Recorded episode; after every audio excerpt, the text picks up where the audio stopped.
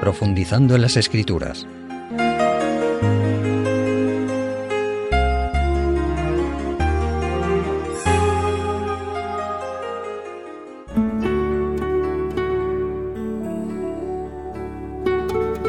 Amigos radioyentes, dentro de la temática El creyente un administrador que ya iniciamos hablando de los bienes materiales y cómo usarlos no egoístamente sino para compartir con otros menos favorecidos, personas, países u organismos de ayuda, retomamos ahora esta temática tratando un tema realmente trascendente para la vida humana, cómo administrar nuestro tiempo, o sea, cómo administrar nuestra vida. Como introducción a este tema, leeremos en la carta del apóstol Pablo a los Efesios, en el capítulo 5 y en los versículos 15 y 16, donde se nos dice, mirad pues con diligencia cómo andéis, no como imprudentes, sino como sabios, aprovechando bien el tiempo, porque los días son malos. Otra versión de la Biblia lo traduce así, mirad atentamente cómo vivís, no como necios, o sea, no como los faltos de sabiduría, sino como los sabios, como seres prudentes que se caracterizan por aprovechar bien el tiempo y las oportunidades, sacando el mayor provecho de ellas. Esta traducción parafraseada del texto nos ayuda a comprenderlo mejor, ya que el creyente como administrador fiel de lo que Dios le ha confiado, tiene el deber y el privilegio de aprovechar cada momento para ser útil y ocuparse en propósitos nobles y elevados. Redimir el tiempo, esa frase que contiene el texto de Efesios, significa rescatar, aprovechar el tiempo que a veces se pierde en una ociosidad sin sentido o totalmente negativa y en frivolidades. Pero, amigos oyentes, digamos que por ejemplo el ejercicio físico, la recreación sana, el reposo tan necesario para la salud y para la mente, la contemplación de la maravillosa naturaleza que Dios creó y otras muchas cosas o actividades positivas no pueden considerarse ocio ni mucho menos frivolidad. En nuestra sociedad del ocio, sí, es cierto, hay muchas actividades que podrían estar en la línea de la conocida frase de matar el tiempo o vegetar y el creyente que se considera un administrador responsable del tiempo y la vida que Dios le ha dado, debe de evitar esa pérdida de tiempo según la etapa de su vida y sus condicionamientos personales. Nadie, como sabemos, puede matar el tiempo, sino al contrario, es el tiempo, los años de vida que nos van pasando la factura cuando ya somos veteranos o mayores, como se dice hoy. Leamos ahora en Eclesiastés capítulo 3, versículos del 1 al 8, las sabias palabras de Salomón, que nos serán muy útiles en este tema que hemos iniciado sobre cómo administrar nuestro tiempo. Dice así, todo tiene su tiempo y todo lo que se hace debajo del cielo tiene su hora Tiempo de nacer y tiempo de morir. Tiempo de plantar y tiempo de arrancar lo plantado. Tiempo de matar y tiempo de curar. Tiempo de destruir y tiempo de edificar. Tiempo de llorar y tiempo de reír. Tiempo de endechar y tiempo de bailar. Tiempo de esparcir piedras y tiempo de juntar piedras. Tiempo de abrazar y tiempo de abstenerse de abrazar. Tiempo de buscar y tiempo de perder tiempo de guardar y tiempo de desechar, tiempo de rasgar y tiempo de coser, tiempo de callar y tiempo de hablar, tiempo de amar y tiempo de aborrecer, tiempo de guerra y tiempo de paz. Efectivamente, amigos radioyentes, hay tiempo para todo lo que uno desea realizar si sabe organizarse. Y tristemente habrá tiempo también, como hemos leído, para situaciones o momentos de la vida que preferiríamos que no llegaran, como la enfermedad y hasta la muerte. ¿Sabemos hacer una elección sabia o nos da igual? Muchas personas llevan siempre consigo un libro cuando viajan, cuando esperan a alguien y así aprovechan su tiempo. La lectura, como sabemos, es un hábito muy útil y necesario para el cultivo de la mente, sabiendo elegir también lo que leemos o la música que escuchamos o los pasatiempos necesarios para evitar el estrés de esta vida ajetreada. Los adictos al trabajo, por ejemplo, deberían recordar la importancia del reposo y del sueño tan reparador para la salud física y mental. En esta línea, y como un ejemplo realmente muy interesante para nosotros, de alguien que desde muy jovencito supo utilizar el tiempo de la mejor manera, vamos a leer en Lucas capítulo 2 a partir del versículo 41. Nos está hablando del niño Jesús. Ya el 40, que vamos a leer también, dice, y el niño crecía y se fortalecía llenándose de sabiduría y la gracia de Dios estaba con él. Sus padres iban cada año a Jerusalén a la fiesta de la Pascua. Cuando cumplió 12 años de edad, subieron conforme a la costumbre de la fiesta, y después de haber acabado los días, al regresar ellos, se quedó el niño Jesús en Jerusalén, pero no se dieron cuenta José y su madre, sino que, suponiendo que iban la caravana, hicieron un día de camino y lo buscaban entre los parientes y los conocidos, y al no hallarle regresaron a Jerusalén en busca suya. Y aconteció que al cabo de tres días lo encontraron en el templo, sentado en medio de los maestros, no solo escuchándoles, sino también haciéndoles preguntas. Y todos los que le estaban oyendo quedaban atónitos ante su inteligencia y sus respuestas. Cuando le vieron, se sorprendieron y le dijo su madre, Hijo, ¿por qué nos has hecho esto? He aquí que tu padre y yo te buscábamos. Y él les dijo, ¿Cómo es que me buscabais? ¿No sabíais que yo debo estar en los asuntos de mi padre? Pero ellos no comprendieron la palabra que les habló. Como vemos, amigos radioyentes, ya Jesús como adolescente o niño, como queramos llamarle, a sus 12 años, dio una magistral lección a sus padres de cómo usar el tiempo sabiamente. Jesús a esa tierna edad tenía una madurez envidiable. Cuando, después de la fiesta de la Pascua, sus padres pensaron que Jesús iba con todo el grupo que regresaba a Nazaret, y no fue así, se preocuparon por él y le buscaron con ansiedad. Regresando, como hemos leído, de nuevo a Jerusalén y a los tres días lo hallaron en el templo. Como dicen las traducciones más antiguas que la que hemos usado, eh, sentado en medio de los doctores de la ley y los intérpretes del Antiguo Testamento. Los sabios, diríamos hoy, en cuestiones bíblicas. Ese niño de 12 años, como hemos leído, escuchaba y preguntaba y todos se maravillaban de su inteligencia y sus respuestas. La pregunta de su madre María, Hijo, ¿por qué nos has hecho esto? Tu padre y yo te hemos buscado con angustia, era lógica en unos padres responsables que no se esperaban la respuesta de Jesús, que fue, como hemos leído, ¿por qué me buscabais? ¿No sabíais en los asuntos de mi padre me es necesario estar?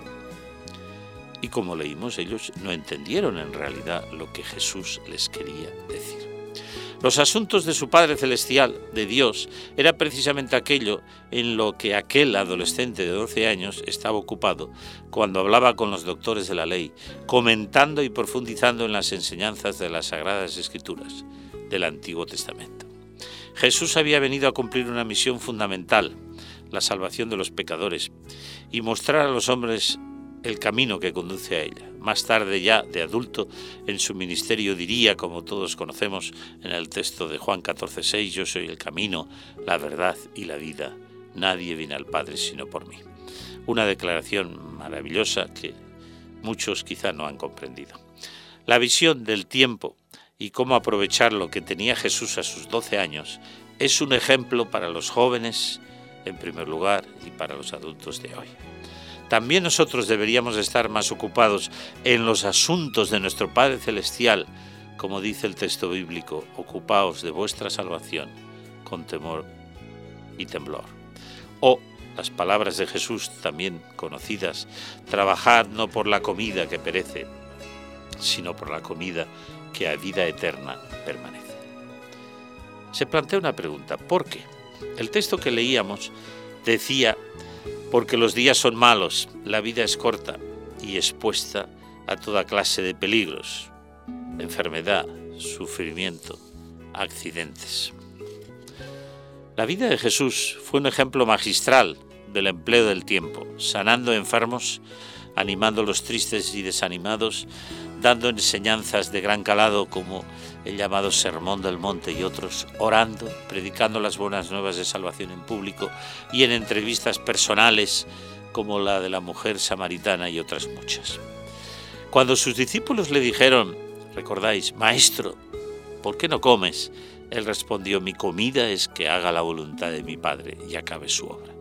Pero cuando Jesús comprendía que él y sus discípulos, cansados por el intenso trabajo y el ir y venir de las gentes que acudían para ser sanadas y escuchar sus enseñanzas, les decía a sus discípulos, venid aparte y reposemos un poco.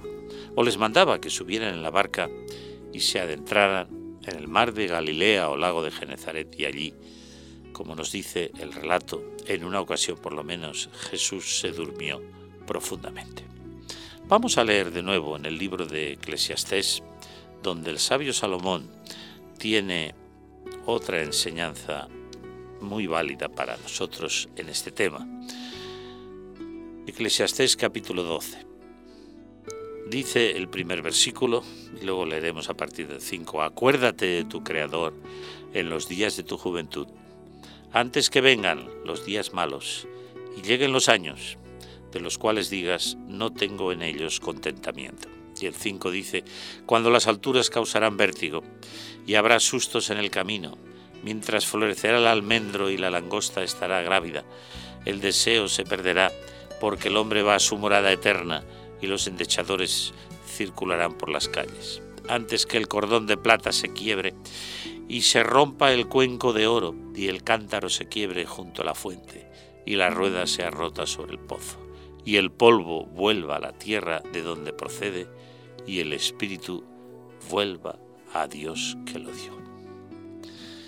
He aquí una enseñanza maravillosa dedicada a los jóvenes. Acuérdate de tu Creador, de tu salvación, de ser útil, de prepararte mientras eres joven, mientras tienes energías, facultades al 100%. Disfruta de lo bueno que Dios ha hecho para que seas feliz, porque cuando ya tengas achaques todo será muy diferente. La vida pasa rauda y veloz. Qué consejo más valioso el del sabio Salomón para la juventud de hoy, ¿no es cierto? El texto dice, antes de que vayas a tu eterna morada, antes que tu vida termine. Así que, querido joven, añade vida útil a tus años y no solo años a la vida y este consejo es válido para todos también para los adultos. Benjamin Franklin dijo, no malgastéis el tiempo, porque de él se compone la vida. ¿Para qué cosas hemos de dedicar nuestro tiempo? ¿O a qué cosas hemos de dedicar nuestro tiempo? En primer lugar, como hemos leído, es imprescindible dedicar nuestro tiempo a nuestra salvación eterna, a las cosas de Dios, al estudio de las Sagradas Escrituras, a la oración, a la meditación. Hablamos entre creyentes, sin duda, pero este es un motivo de reflexión también para el resto. En el Evangelio de Marcos, capítulo 1, y en el versículo 35 hallamos un relato breve, sucinto, de el maravilloso hábito que tenía nuestro Señor Jesucristo. De madrugada, cuando estaba aún muy oscuro, se levantó, salió y se fue a un lugar solitario y allí se puso a orar. Y en Mateo capítulo 14 y versículo 23, en la misma línea, leemos el siguiente texto donde nos dice, y una vez que despidió a la multitud, subió al monte a solas a orar, y cuando llegó la noche, estaba allí solo. Tiempo para la oración. Qué importante. La oración es muy trascendente en la vida del creyente. Tiempo para nuestra relación con Dios. No solo para pedir cosas, sino para dar gracias, para tener una relación real con nuestro Creador. La oración libera al hombre de muchas tensiones, de muchos problemas. Es algo que se ha comprobado, que aquellos que confían en Dios superan las crisis mucho más fácilmente. En segundo lugar, en la respuesta a la pregunta que nos planteábamos antes de a qué cosas podríamos dedicar nuestro tiempo. Tiempo para la familia y para el prójimo que nos rodea. Hay una recomendación muy importante en Primera de Timoteo, capítulo 5 y versículo 8, donde nos habla precisamente de la familia. A veces nos olvidamos de los que son nuestros, de los que tenemos cerca, de sus necesidades. Dice, porque si alguno no provee para los suyos, y especialmente para los de su casa, ha negado la fe, y es peor que un incrédulo. Otras traducciones dicen, es peor que un infiel. Es fuerte ese texto. La familia es muy importante. El esposo, la esposa, los hijos, los padres. También, por supuesto, la familia de la fe, los hermanos en Cristo, como decimos los cristianos, los amigos. Dediquen los jóvenes tiempo para prepararse para ser buenos esposos y esposas, buenos hijos, buenos padres.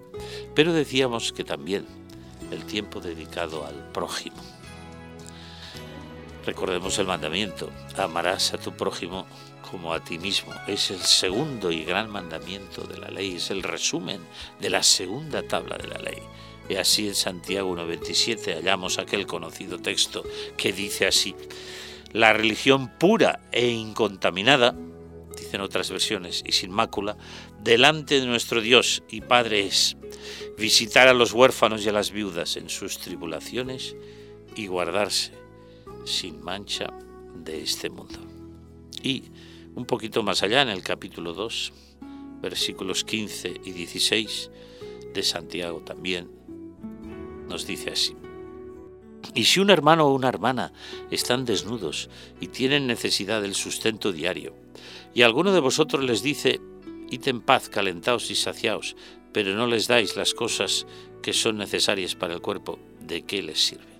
Fijaos la trascendencia de estos dos textos. El primero dice que la religión verdadera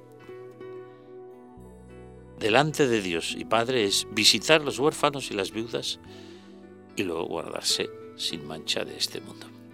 Y el que acabamos de leer en el capítulo 2 dice que de qué sirve dar buenas palabras o decir a los necesitados vamos a orar a Dios para que Él busque soluciones, Él es todopoderoso, pero les dejamos en su situación límite eh, en la estacada y nos vamos, ¿de qué les sirve? Claro, si alguno de vosotros les dice, id en paz, calentaos y saciaos, pero no les dais las cosas que son necesarias para ellos, no les sirve de nada. Tiempo para el prójimo. Lo hemos comentado muchas veces, pero no hay duda de que todo lo que Dios nos da es para compartir con los demás y especialmente con los más necesitados. Y es un privilegio hacerlo. Compartir ayuda, compartir vida. Ayudando a los demás nos ayudamos a nosotros. Hay una anécdota que quiero compartir. Un viajero atravesaba los Alpes y a la mitad del camino fue sorprendido por un potente huracán de nieve. El frío era tan intenso que muy pronto se entumecieron sus miembros habiendo perdido ya las fuerzas mientras que se apoderaba de él un pesado letargo. Iba a echarse sobre la nieve y abandonarse a la suerte que le habría llevado por medio del sueño al mundo de los muertos, cuando vio a otro viajero no muy lejos de él, que se arrastraba sobre el camino y se quejaba más que él todavía. A la vista de este infortunado, el viajero próximo a adormecerse hizo un gran esfuerzo y se levantó para ayudar a su compañero de miseria. Tomó sus manos entre las suyas y procuró calentarlas con su propio calor, y así también los pies, con fuertes masajes mientras le alentaba con palabras de ánimo. El pobre moribundo recuperó grado a grado sus fuerzas hasta que se vio capaz de continuar el camino, ayudado por su compañero. El resultado de esto fue que por sus bienhechores esfuerzos salvó la vida del que estaba más apoderado del frío que él y también salvó la suya propia. La sangre circuló de nuevo en su cuerpo, volvió a hallar el calor y fue vencido su adormecimiento. Los dos viajeros volvieron a tomar el camino juntos más tarde y felices por haberse librado recíprocamente de tan grande peligro. Sí, amigos radioyentes, ayudando a los demás, nos ayudamos a nosotros mismos. Vamos a hacer una pequeña pausa, a escuchar buena música y luego continuamos.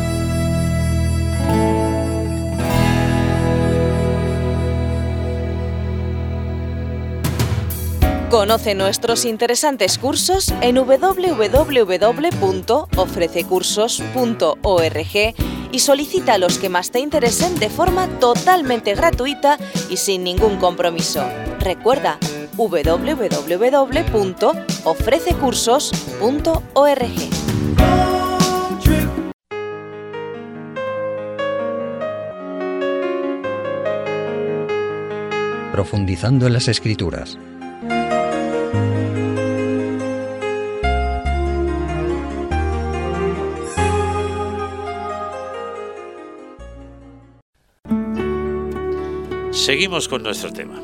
En tercer lugar, hay un aspecto muy importante en la línea de a qué podemos dedicar nuestro tiempo. Tiempo para nosotros mismos. El mandamiento de Jesús, recordemos que decía, amarás a tu prójimo como a ti mismo. ¿Te amas a ti mismo? no egoístamente, sino con responsabilidad. ¿Buscas tiempo para aislarte de los problemas y también del estrés que te rodea? ¿Tiempo para el descanso? ¿Para la lectura? ¿La música? ¿La recreación? Como mencionábamos antes. Vamos a leer un texto interesante que encontramos en Filipenses 4.8. Ese texto que hemos citado en otras muchas ocasiones es para mí una joya dentro de las enseñanzas del apóstol San Pablo, porque nos recuerda que debemos de ser positivos. Filipenses capítulo 4 y versículo 8. Por lo demás, hermanos, todo lo que es verdadero, todo lo respetable, todo lo justo, todo lo puro, todo lo amable, todo lo que es de buena reputación, si hay virtud alguna, si algo digno de alabanza, en esto pensad. Desgraciadamente, en el mundo en el que vivimos se piensa más en lo malo y en lo negativo. Por eso hay aquella desdichada frase que dice piensa mal y acertarás, que tristemente a veces es verdad. Pero el Señor nos aconseja a través del apóstol Pablo, al contrario. Pensad en todo lo bueno, en todo lo positivo en las bendiciones de Dios y en lo bueno que tienen los demás. Busquemos tiempo también para esto. En el Antiguo Testamento, en el libro de Amós, capítulo 5, versículos del 13 al 15. Vamos a leer también un consejo sabio dentro de esta línea. Amós capítulo 5, versículos 13 y 14. Por eso el prudente calla en el tiempo, porque el tiempo es malo. Buscad lo bueno y no lo malo, para que viváis, porque así Jehová de los ejércitos estará con vosotros, como decís. Decíamos antes, al leer los sabios consejos de Salomón, de que hay tiempo para hablar y tiempo para callar. Bueno, pues aquí Amos se une a esta idea. Por eso el prudente calla, porque el tiempo es malo. Buscad lo bueno y no lo malo para que viváis. Es importante tener tiempo para entrar en nosotros mismos y analizar cómo va nuestra vida y qué rumbo lleva, porque como nos dice el texto bíblico, hay camino que al hombre parece derecho, pero su fin son caminos de muerte. Alguien dijo que la clave para aprovechar el tiempo es el dominio propio y el ser organizados y disciplinados. ¿Qué nos parece este sabio consejo? ¿Verdad que es muy útil? Todos los seres humanos daremos cuentas a Dios del uso de nuestro tiempo, de nuestra vida. Esta es una verdad trascendental que a algunos puede parecerles quizá hasta anticuada, pero que queridos amigos es muy real y muy verdadera. Meditemos en ello. El tiempo, la vida es un don de Dios. No podemos usarlo a nuestro antojo porque no somos los dueños de nuestro tiempo, de nuestra vida, sino los administradores. Resumamos algunos de los consejos comentados y añadamos alguno más. Primero, planificar nuestras actividades y el empleo de nuestro tiempo y tratar de respetar el programa dentro de lo posible, siendo perseverantes. La perseverancia es trascendental en el empleo del tiempo, perseverantes y organizados. En segundo lugar, tiempo como creyentes para nuestra relación con Dios, como ya vimos, para la lectura de la Biblia, para la familia, los amigos, para la oración y también, como hemos visto, tiempo para nosotros mismos. En tercer lugar, si entiendo que debo de ser mejor padre, mejor esposo o esposa o mejor hijo y dedicar más tiempo a mis seres queridos, debo de proponérmelo y seguir el consejo bíblico, decidirás a sí mismo una cosa y te será firme. En cuarto lugar, podría proponerme una serie de actividades útiles y formativas o de servicio a los que me rodean, como también decíamos antes. No olvidemos que ayudando a otros, como decíamos, nos ayudamos a nosotros mismos según el ejemplo real histórico de los dos montañeros en la zona de frío. En quinto lugar, para los estudiantes los que están en edad laboral, el estudio y el trabajo, dentro de un equilibrio, tratando de rendir y hacer las cosas bien hechas. Y aquí yo quisiera introducir una anécdota histórica de estos dos grandes investigadores y científicos que fueron Pedro y María Curie, ese matrimonio ejemplar. Pedro y María Curie trabajaban durante muchos años con paciencia, haciendo disolver toneladas de materia en busca de la misteriosa sustancia a que su ciencia les guiaba. En cierta ocasión, Pedro Curie dijo a su esposa con visible desaliento, quizá lo que nosotros buscamos será hecho dentro de un siglo, pero parece no ser obra de nuestro tiempo. La señora Curie respondió que sería una gran lástima si tal descubrimiento tardara otro siglo. Pero con todo, dijo, no dejaré de trabajar en él mientras viva. Y cosa maravillosa, una noche se realizó. Toda la tarde habían estado cuidando un hijo enfermo. Cuando por fin se durmió, la señora Curie dijo a su marido, ¿qué te parece si bajáramos al laboratorio por un rato? Así bajaron cogidos de la mano. No enciendas las lámparas, dijo ella, en el momento en que daban vuelta la llave. ¿Te acuerdas que me dijiste que el radio sería una luz de un hermoso color? Tan pronto como abrieron la puerta quedaron asombrados ante la visión de una luz azul que iluminaba su mesa, incapaces de hablar ante el asombro se sintieron completamente recompensados por los años de esfuerzos desalentadores, la pobreza y hasta el ridículo que ambos habían compartido con infatigable tenacidad la perseverancia había tenido su premio. El radio era por fin una realidad. Alguien dijo que vivimos en la época de la chapuza. Es una frase que yo he escuchado muchas veces y que yo mismo he pronunciado, en la que los trabajos se hacen a medias, se dejan sin terminar. Eso sí, nadie se olvida de cobrar o hasta de abusar en el precio. Si reclamas algo que te hicieron mal, estás apañado tantas y tantas veces. Es cierto que esta situación no se puede generalizar, pero tristemente es muy común. Además de Jesús, nuestro ejemplo supremo, del que ya hemos hablado como modelo en el empleo del tiempo, tenemos otros muchos ejemplos en la Biblia. Pero yo quisiera leer en el Evangelio de Juan, en el capítulo 17 y en el versículo 4 respecto a Jesús. Un texto que, como Él es nuestro modelo, nos será muy útil.